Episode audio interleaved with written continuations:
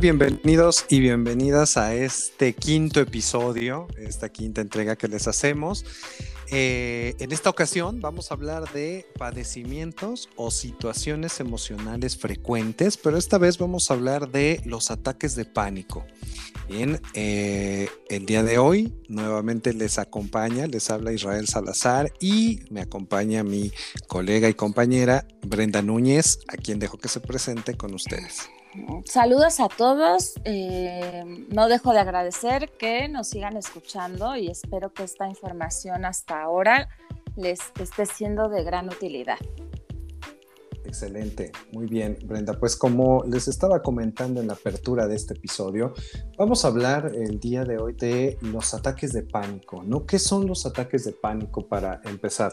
Eh, los ataques de pánico también han estado influyendo gravemente en, en estos tiempos de pandemia el episodio anterior hablábamos acerca de los ataques de ansiedad. Hoy vamos a ver cuál es la diferencia principalmente que, existe entre los ataques de eh, pánico y un ataque de ansiedad. Y, esto, la situación actual ha venido a agravar ambas, ambas situaciones, ¿no? Está, está agravando ambas situaciones por eh, miedos constantes. Entonces, vamos a empezar o quiero empezar platicando con ustedes qué es un trastorno, qué es un ataque de pánico. Entonces, un, ataque de pánico, eh, por definición, va a ser un, suceso, un episodio repentino de miedo intenso, ¿no? Aquí comparten eh, entre, entre la ansiedad y el pánico, van a compartir este, este factor que es el miedo. Eh, pero el ataque de pánico va a provocar reacciones físicas graves, ¿no? Cuando realmente no existe ningún peligro real o una causa aparente. Esto es lo que va a ser la diferencia principalmente del trastorno del ataque de ansiedad. Eh, que aquí en el ataque de pánico ya existen reacciones físicas que se consideran graves, ¿no? Eh, muchas personas, por lo regular, pueden tener en toda su vida uno o dos ataques de pánico, ¿no? Sin embargo, el, problema se puede agravar cuando existen situaciones estresantes. Y hoy eh, a estas alturas de todo lo que hemos vivido durante el, año transcurrido, el 2020, el estrés prácticamente estuvo a la, orden del día en todos los ámbitos. Por lo tanto, eh, los ataques de pánico y ansiedad han estado considerablemente en aumento. ¿No? Eh, como les estaba comentando hace un momento, pues la mayoría de las personas podemos llegar a, experimentar un ataque de pánico y a veces sin ni siquiera eh, eh, darnos cuenta de qué fue, ¿no? De repente solo lo sentimos y ya no supimos qué fue por uno o dos episodios a lo largo de, la vida. Pero cuando empezamos a tener este, este tipo de recurrencias de forma inesperada, cuando pasamos con un miedo constante y aparte de sufrir un miedo de sufrir otro ataque, porque el tener un, un, ataque de pánico va a desencadenar una reacción en, ahora sí, en cadena, en cascada, que va a estar como en un círculo vicioso, ¿no? Te da un ataque de pánico, empiezas a experimentar esta parte física, que es lo que va a hacer la diferencia con la ansiedad, y entonces ahí se, detona eh, un elemento que te dice, oye, no lo quiero volver a pasar, esto es horrible, y entonces caemos en esta situación de miedo de, oye, es que me va a volver a pasar, y ya siento que me está volviendo a pasar. Entonces, Vamos a ver eh, eh, pues algunos, algunos factores que van a hacer la diferencia, vamos a ver algunos, eh, algunos síntomas que nos van a encender la alarma, la alerta de qué es lo que nos está sucediendo, ¿no? Y, tener muy en cuenta que a pesar de que los ataques de pánico en sí mismos no ponen en riesgo nuestra vida, ¿no? Vamos a ver por qué, pueden, sí pueden provocar a un corto plazo mucho miedo y afectar de manera significativa la calidad de vida de las personas, ¿no? Eh, y pues bueno, vamos al final a mencionar, pues, ¿qué, podemos hacer si se presenta un ataque de pánico? Así es, Israel. Y bueno, eh, como bien lo mencionas, eh, los ataques de pánico, su distintivo principal va a ser que se alojan en el cuerpo o más bien una vía, digamos, de hacerse presente es a través del cuerpo. ¿Y de qué forma? pues bueno, habrá que poner mucha atención a nuestro cuerpo. Por ejemplo, un punto puede ser importante eh, detectar si tenemos palpitaciones, golpeteos en el corazón o una aceleración, eh, digamos, eh, prominente en nuestra frecuencia cardíaca, ¿no? Que si bien este síntoma también puede verse presente en un cuadro de ansiedad, también es cierto que habrá que escuchar los, la sintomatología que ya les compartimos para poder un poco identificar uno de otro, ¿no? Entonces, si bien este es compartido, em, habrá que observar si hay otros más de los que mencionemos, quiere decir que entonces la vivencia está siendo de ataque de pánico. Ese puede ser un, primer este, síntoma.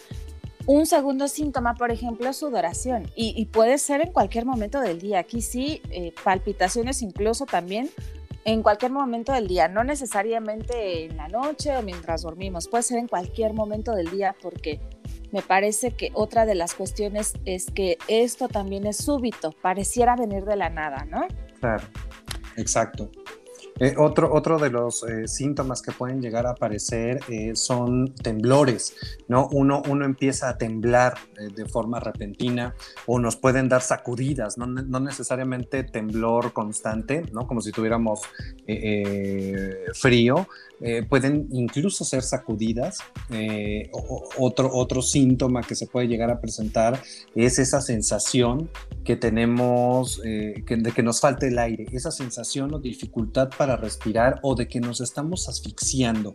Esta parte es, es un diferencial fundamental del ataque de, pánico versus lo que habíamos visto en el, en el episodio anterior del el ataque de, de ansiedad. Aquí el, la sensación de que te está faltando el aire o que no puedes, que te estás asfixiando, va a ser fundamental para definir qué es eh, un, trastorno de un, trastorno de pánico o un ataque de pánico.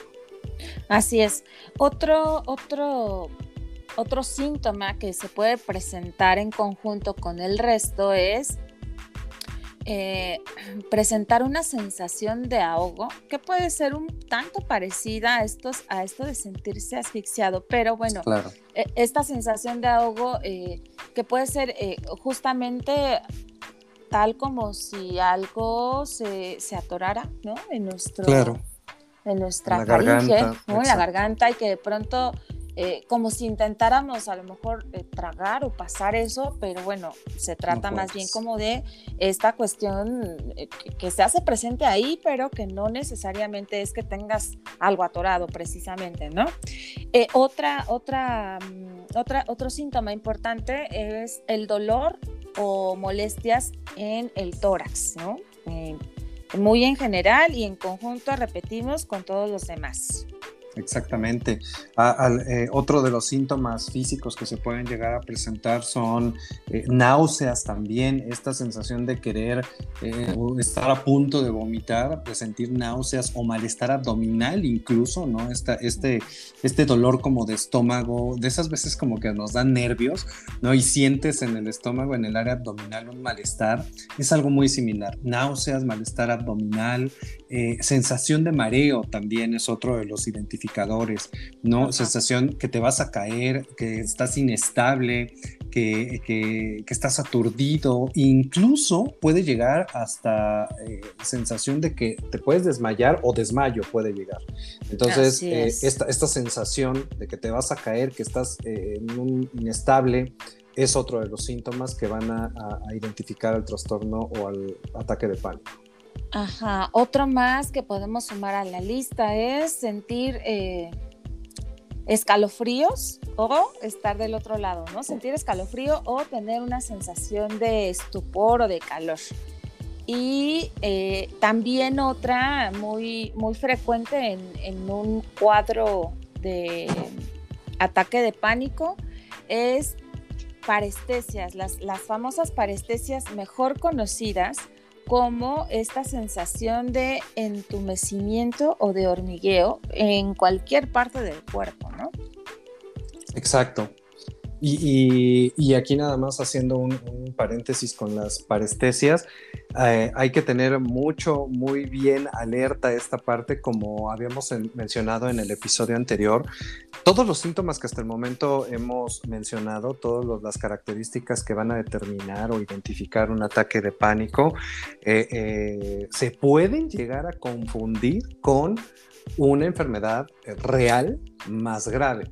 Entonces, lo que va a ser el diferenciador, pues nuevamente va a ser el, factor tiempo. Y en esta parte de la parestesia, de, los hormigueos, sí debemos de estar muy alertas, ya que puede obedecer a un, trasto, a un ataque de pánico o eh, sabemos que, por ejemplo, los infartos eh, reales, ¿no? Tienen este tipo de, de, sintomatologías, ¿no? Sientes que se te está durmiendo el brazo, entonces aquí nada más poner como un, un un, puntito rojo para tener muy en cuenta lo que sí y lo que no.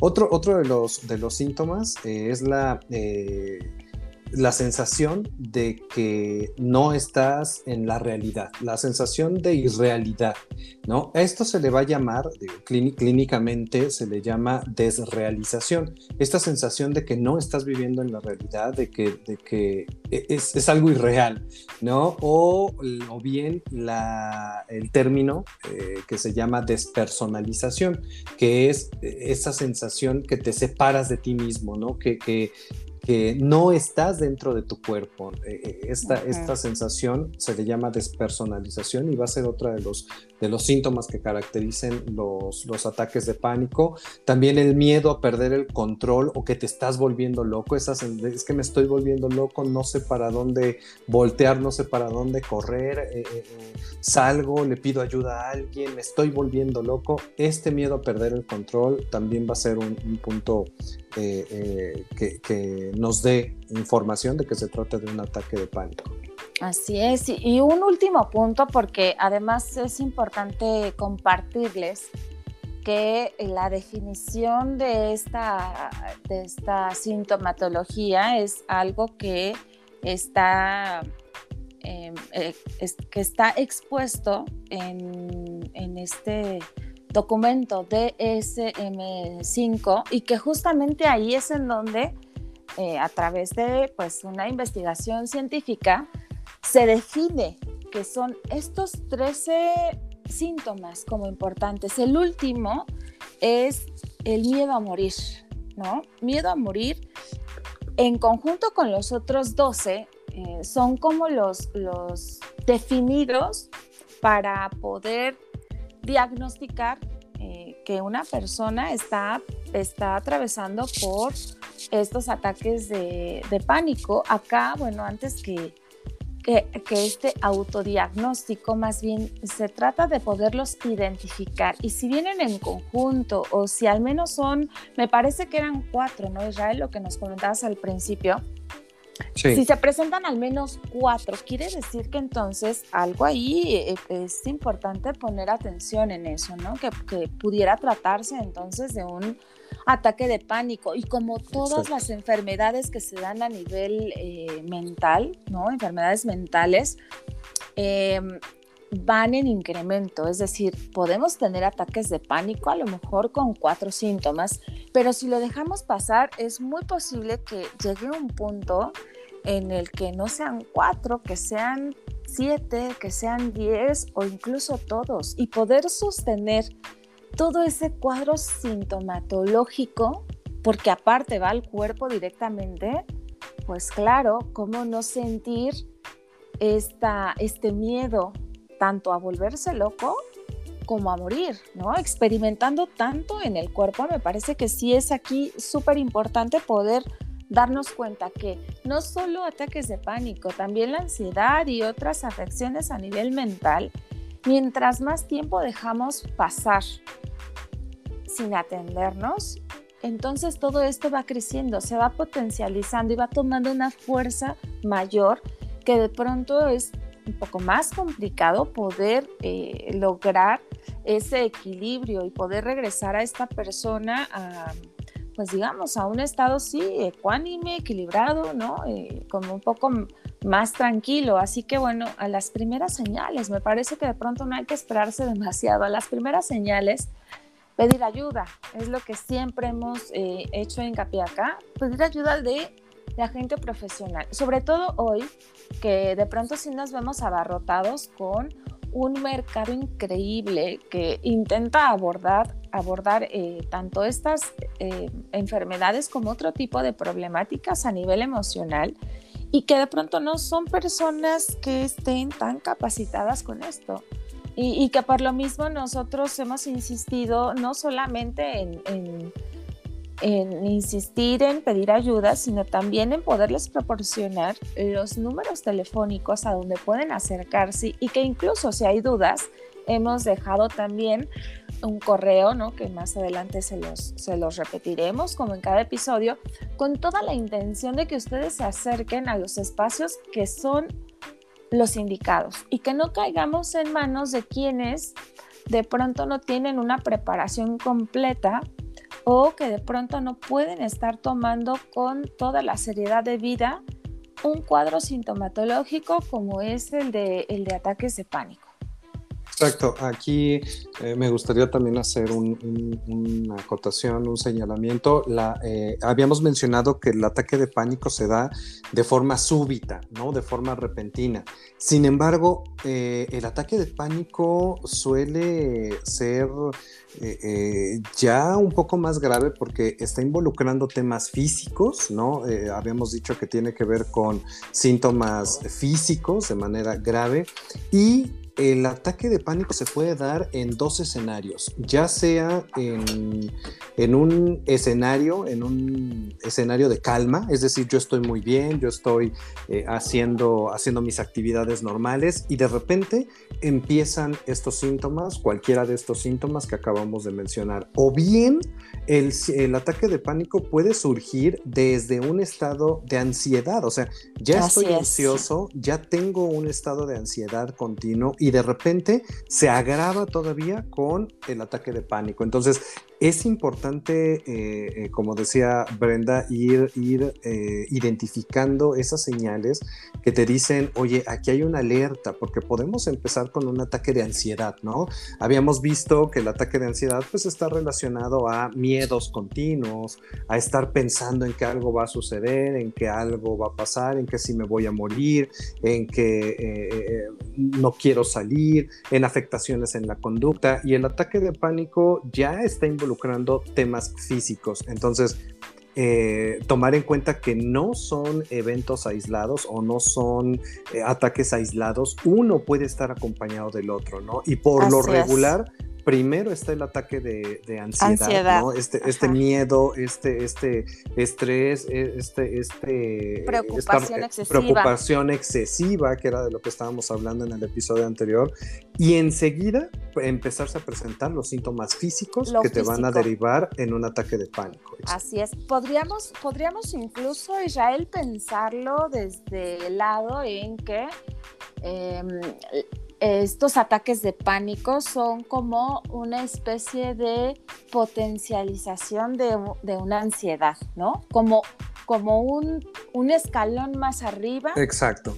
De lo, que, de lo que se presenta en un cuadro de ansiedad generalizada, ¿no?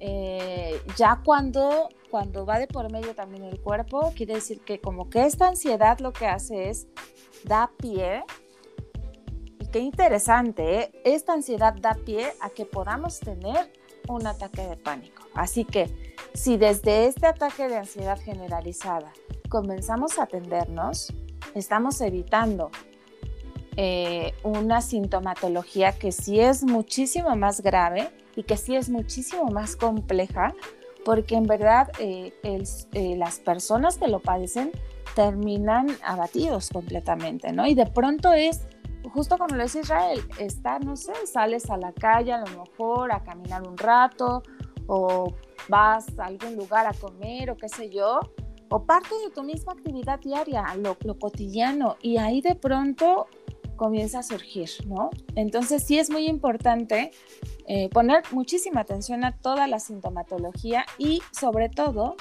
eh, tomar acción. Qué importante tomar acción a tiempo para evitar que, se, que, mm, algo, algo un poco más manejable o un poco más controlable se convierta en otra patología em, que luego tarda un poco más o que es mucho más complejo eh, poder eh, estabilizar, vaya.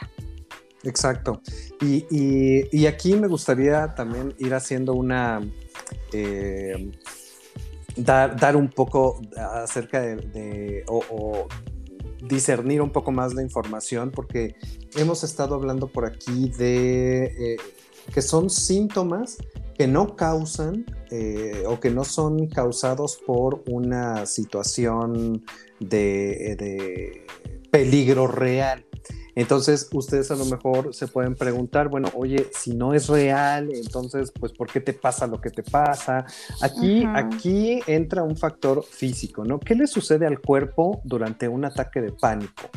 Eh, cuando, digo, si bien no es un miedo real, más bien no es una situación real lo que, lo que te va a suceder, ¿no? No es una eh, eh, realmente un peligro inminente de que te vaya a suceder algo, sí el cuerpo tiene una reacción. ¿Qué le sucede al cuerpo durante un ataque de pánico? El organismo se empieza a movilizar de tal manera eh, que pueda dar una respuesta inmediata a eh, un factor de emergencia. Aquí va, va, va, a influir muchísimo el sistema nervioso eh, central, ¿no? nuestro cerebro, y el cerebro se va a encargar, como les decía, de movilizar todos los recursos que tiene nuestro organismo para una acción inmediata, para atender de manera emergente lo que está sintiendo tu cuerpo. Entonces, eh, empieza a haber una reacción que desencadena eh, o esta activación en, masa de estos recursos que lanza nuestro organismo, eh, lanza una liberación de diversas sustancias como adrenalina, libera glucosa también el organismo, empieza a aumentar la presión arterial con, con el... Con, esta parte de no poder respirar, con la sensación de asfixia, con la hiperventilación, eh, evidentemente aumenta la presión arterial, aumenta la, aumenta la, parte cardíaca, la tensión también en los músculos esqueléticos, eh, la, parte de la respiración. Entonces, eh, algo le sucede al cuerpo durante un ataque de pánico, ¿no? No es sí viene una reacción en cadena donde el cerebro te prepara a, que algo puede pasar, aunque realmente no sea una situación eh, de, peligro real. Sí, es como, es justo lo que dicen, ¿no? Como prepararte ante, ante un escenario peligroso. Pensemos en un ejemplo súper sencillo, como eh, vemos a lo mejor a lo lejos que hay personas que vienen golpeando a otras, ¿no? Así, de, pronto vemos a lo lejos y el hecho de, de alcanzar a ver una situación como esta, inmediatamente nuestro cerebro comienza a trabajar tal como lo acaba de describir Israel y empieza a mandar señales a todo nuestro cuerpo, como a prepararnos para la huida de ese peligro que estamos viendo, ¿no? Eso es, digamos, en un proceso Em, que todos podemos presenciar, ¿no? A diferencia de este ejemplo, a lo mejor tan sencillo que estoy poniendo, eh, con respecto, a diferencia de, las, de los ataques de pánico, ese miedo es como que si tú volteas y lo buscas no lo encuentras, no es como algo que puedas ver a la distancia, no es algo que em, incluso si pensáramos en que le preguntemos a, una persona que está, eh, eh, eh, que está viviendo un ataque de pánico, le preguntamos a qué le tiene miedo, la respuesta no la tiene clara, ¿no? Entonces, bueno, si esta cuestión que involucra toda la parte física resulta interesante porque sí, moviliza a todo nuestro sistema y echa mano de todo su recurso para huir, para escapar de ese peligro, pero acá es, eh, lo complejo es que, efectivamente es difícil encontrar dónde está ese, ese miedo aterrador o, de qué, o de qué la persona está sintiendo todo, todo ese miedo, todo, todo ese, eh, pues sí, terror de alguna manera, ¿no? Entonces sí, importante contemplar qué es este conjunto de sintomatología, que no viene solito uno nada más, que deben presentarse de alguna manera así, eh, súbitamente, y, pues bueno, ahí hacer, hacer este uso entonces de las líneas que, de alguna manera les hemos estado compartiendo, ¿no? Acá Israel ahorita seguramente nos vuelve a, repetir números. Los vamos a, recordar. Y, ante esto, pues bueno, ¿qué hacemos? ¿no? ¿Qué, ¿Cuál es la línea a seguir eh, ante un trastorno o ante un ataque de pánico? En primer lugar, tenemos que tomar en cuenta la lo que podríamos llamar psicoeducación, ¿no? Empezar a involucrar a las personas eh, eh, y el tratamiento a, este tipo de, situaciones, este tipo, de afecciones, comienza explicando a las personas, explicando a los pacientes que tienen ataques de ansiedad, ataques de pánico, qué, qué es lo que le está sucediendo, qué es un ataque de pánico, cuáles son los síntomas, es decir, explicarle por qué siente lo que siente y en qué consiste el, trastorno, ¿no? En qué consiste lo que le está sucediendo para que la persona tenga eh, muy bien en cuenta qué es lo que le está sucediendo, ¿no? Que, eh, y no caer en estos puntos de, ah, no, es que estás exagerando, ¿no? Entonces se, se, le tiene que explicar a la persona qué está sucediendo. Sí. Perdón, sí para que los identifique y también está hecho así para que la persona de alguna manera pueda em, hacer conscientes estos, esto, esta sintomatología y pueda pensar, justo cuando está en este ataque de pánico, pueda ir trayendo a su mente, ¿no? Este, este como poner cable a tierra, digamos, que este cable a tierra sea volver consciente que eso que está sintiendo en ese momento, sí lo está sintiendo, pero digamos que de alguna manera no es no es real, vaya, sino como pensarlo desde el punto en que estoy sintiendo este miedo, pero como pensar, estoy, estoy sintiendo miedo a algo que no sé, entonces me voy calmando, como, como un poco sí, hacerlo consciente. También para eso sirve el que las personas conozcan estos 13 síntomas, porque a partir de ahí entonces pueden un poco sentarse y eh, pensar en eso para justamente no dejarse ir o dejarse llevar porque aparte no es, no es, un, no es un movimiento sencillo, ¿no? Exacto. Y bueno, continuamos con eh, algunas... Eh, ¿Qué hacer en caso de que se llegue a presentar un, ataque de pánico? Tenemos eh, importante ejercicios de respiración o entrenamiento en respiración. Nuevamente sabemos que empieza por aquí la hiperventilación, empieza por aquí la taquicardia. El empezar a controlar nuestra respiración es un ejercicio fundamental. También ejercicios de relajación muscular. La tensión muscular va a ser una reacción fisiológica muy frecuente tanto en ataques de ansiedad como en los ataques de pánico.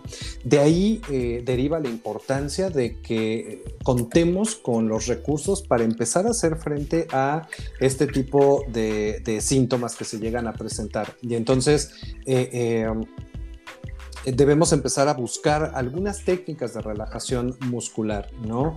Eh, intervención definitivamente, aquí la intervención psicológica, ¿no? va a ser fundamental. La que, la, que, la que se recomienda principalmente. y pues siempre...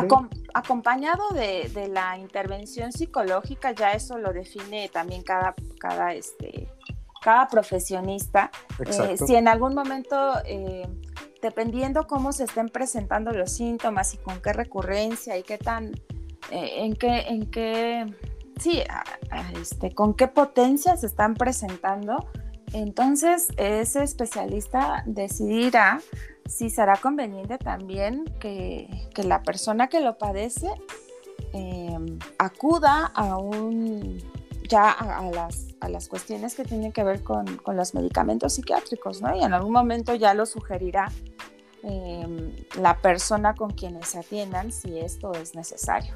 Exactamente, porque muchos de los tratamientos pueden también derivar en la, prescripción de medicamentos para que ayuden a relajar este tipo de situaciones, ¿no? Por lo regular son eh, eh, ansiolíticos o medicamentos ansiolíticos que ayudan a controlar esta parte. Entonces, ya el especialista en, salud, ya el, psicólogo en conjunto con un psiquiatra definirán cuál sería el mejor tratamiento a, seguir y en su caso pues eh, se, medicará a la persona para ir llevando un, tratamiento integral que ayude a la persona, a los pacientes a salir adelante, ¿no? Y, pues bueno, para, para ir cerrando, eh, recuerden que siempre es importante hablar, si en algún momento nos podemos, eh, se puede llegar a presentar este tipo de síntomas, este tipo de situaciones, eh, tenemos al alcance líneas telefónicas, nuevamente hacer eco de la, la línea de la vida, ¿no? donde son especialistas en temas de, de riesgos suicidas. ¿no? Aquí tenemos el 800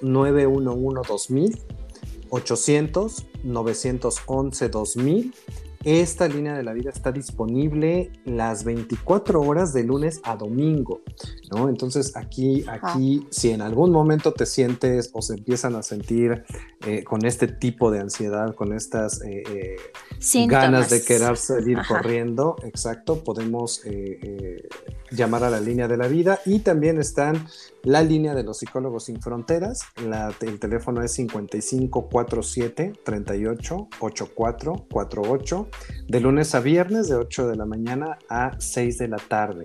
El teléfono 5547 38 8448 Y recordar que tanto en la línea de la vida como, como en este último eh, número que nos acaba de compartir Israel, eh, cuentan con los protocolos indicados para eh, poder sostener, poder ayudar a, a sobreponerse a estos, a estos ataques que puedan presentar. Tienen todo un protocolo establecido, por eso es que es recomendable acercarse a los lugares indicados, ya lo hemos mencionado antes. Y bueno, también dejarles nuevamente nuestro correo, un correo que hemos dispuesto para eh, que igual nos compartan dudas, sugerencias o si quieren saber más puntualmente algún tema o, principalmente dudas, ¿no? El correo es forjando líderes outlook.com Excelente. Muchísimas gracias Brenda. Y bueno, con esto nos despedimos de este episodio. No olviden escucharnos en el episodio número 6, donde vamos a platicar un poco de los padecimientos o situaciones eh, emocionales frecuentes. Y ahora vamos a hablar de trabajo de duelo por la pérdida de algún familiar o ser querido durante esta pandemia, ¿no? Entonces vamos a hablar de temas eh, que, pues, que nos han afectado a muchos eh, de nosotros y, y, vamos a ver qué, ¿Qué podemos hacer en este, en este sentido? No olviden entonces eh, eh, por ahí escucharnos en el episodio número 6. Les agradecemos muchísimo su escucha. No olviden compartirnos y de mi parte es todo. De este lado Israel Salazar. Por acá se despide Brenda Núñez y nos vemos, nos escuchamos más bien en el próximo episodio. Hasta pronto. Hasta pronto.